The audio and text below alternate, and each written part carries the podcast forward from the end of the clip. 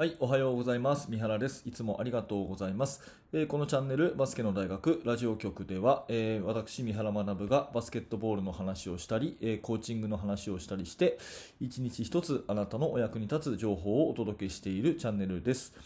はい、えー、と本日は3月19日金曜日ですね、えー早いものでもう週末です、えーだいぶ暖かい日も増えてきまして、えー皆さんね、いかがお過ごしでしょうか？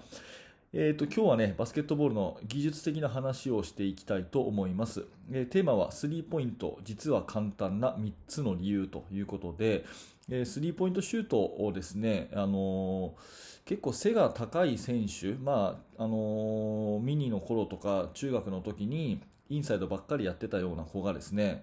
あの高校生になってからスリーポイント打ってみなよって言うとですね届かないんですっていうことが結構多いなと思っていてでそれって変じゃないですか。でスリーポイント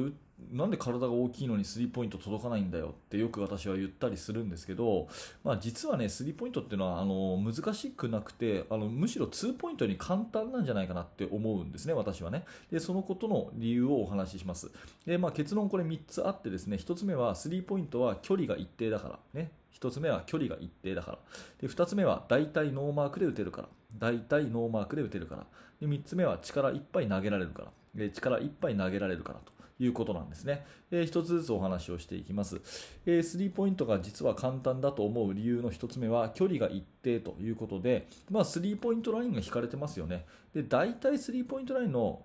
を踏まないギリギリのところから打ちますよね。だから試合中にスリーポイント打つときっていうのは、ほとんど同じ距離から毎回打てるっていう保証があるようなもんなんですね。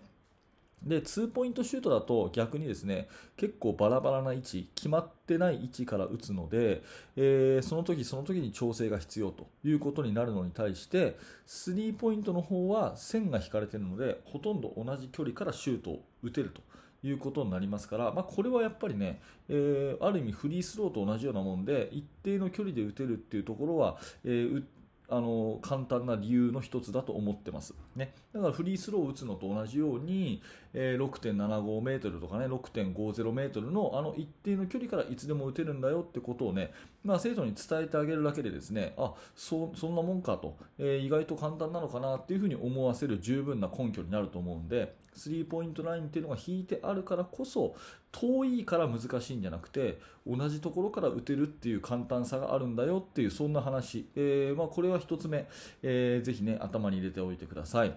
で2つ目、大体ノーマークで打てるからということでですね、まあ、スリーポイントシュートが難しいと思う理由はリングから遠いからっていうことだと思うんですね。ただ一方で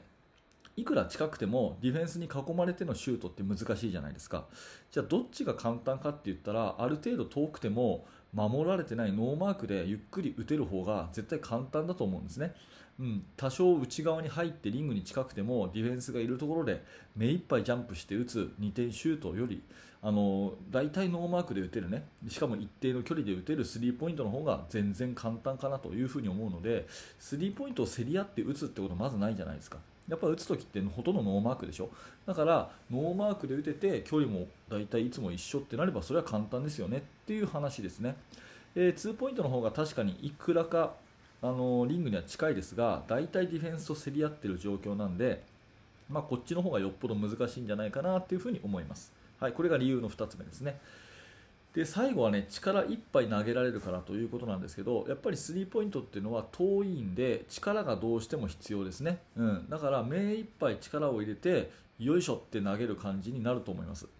で結果としてフォロースルーは伸ばしきって綺麗な形になることが多いですね。で一方でね近い距離の2ポイントっていうのは力加減が結構必要だったりするんですよ、ね、目いっぱい力を入れたらあの届きすぎちゃうと、だからちょっと力を抜いてボールの、ね、位置を調整して打たなきゃいけないというところが実はあの2ポイントシュートっていうのは結構難しいことだと思います、うん。まあ、それに対してスリーポイントっていうのは、えー力いっぱい投げるがゆえに大体いつも同じフォームで投げられるというメリットがあるんですね。なので2ポイントのミドルシュートなんかよりは全然こう再現性が高いっていうか簡単に打てるんじゃないかなっていうふうに思います、うん。まあ、以上3つの理由ですね、えーもう1回まとめておくとスリーポイントラインがあるんで距離が一定だからっていうのが1つ目。で2つ目は大体ノーマークで打てるからっていうのが2つ目。で3つ目は距離が遠いがゆえに力いっぱい投げられるんで同じフォームになりやすいっていうこの3つですね、まあ、こんなところの理由でですねよっぽど2ポイントよりも3ポイントの方がまあ簡単じゃないかなっていうふうに思います。でまあ、冒頭も言ったんですけど結構高校生ぐらいでもですねあの背が高い180とか185ある子でもスリーポイント打てないって子が多くてもうこれはねえー、一重に打たせてないからだと思うんですね。で打たせていくとすぐ打てるようになりますし、まあ、昔ねあのデューク大学のコーチ系ねマイク・シャセフスキーのうんと練習ビデオを見たときにですねあの言ってたエピソードがあって、まあ、うちの選手はスリーポイントシュートが得意ですと。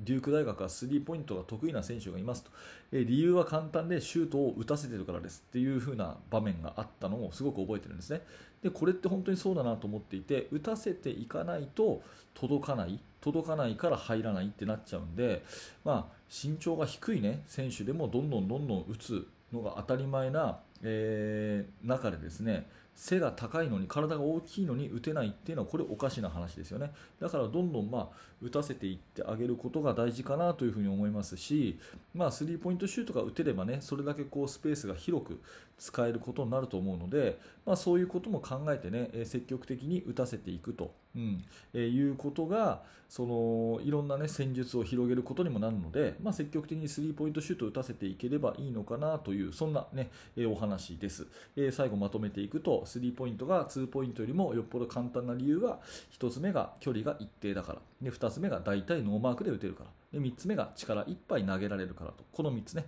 えー、ぜひねあのお役に立ったらということであればあの自分のチームでもお試しください。はい、えーと、ありがとうございます。今日ちょっと短めの話でしたかね。まあ、えーと、大体いつも10分ぐらいで考えてるんですが、えーと、まあ、このチャンネルではですね、いつもこんな感じで、えー、バスケットボールの話とか、あとコーチングの話とかですね、えー、現場ですぐに、えー、使えるような、えお話をですね、え毎朝7時に更新しているラジオ番組になります。え何らかあなたのお役に立てれば嬉しいなと思いますので、えもしそんな風に感じていただいた方はですね、え高評価のボタン、そして、えチャンネル登録、ぜひよろしくお願いします。えそれとですね、あの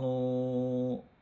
指導者の方向けに無料のメルマガ講座というものをやっています。えこちらね、えーと、説明欄のところにリンクがありますが、あの登録していただくとですね、えチーム作りについて私の方からいろんなアイデアをですね、メールで、え送らせていただきますし、最初の1回目にですね、え無料の特典教材ということで、え練習メニューの作り方というですね、あの YouTube には載せていない、あの動画講義の方もですね、差し上げていますので、えぜひそちらの方もね、え興味のある方は覗いてみてください。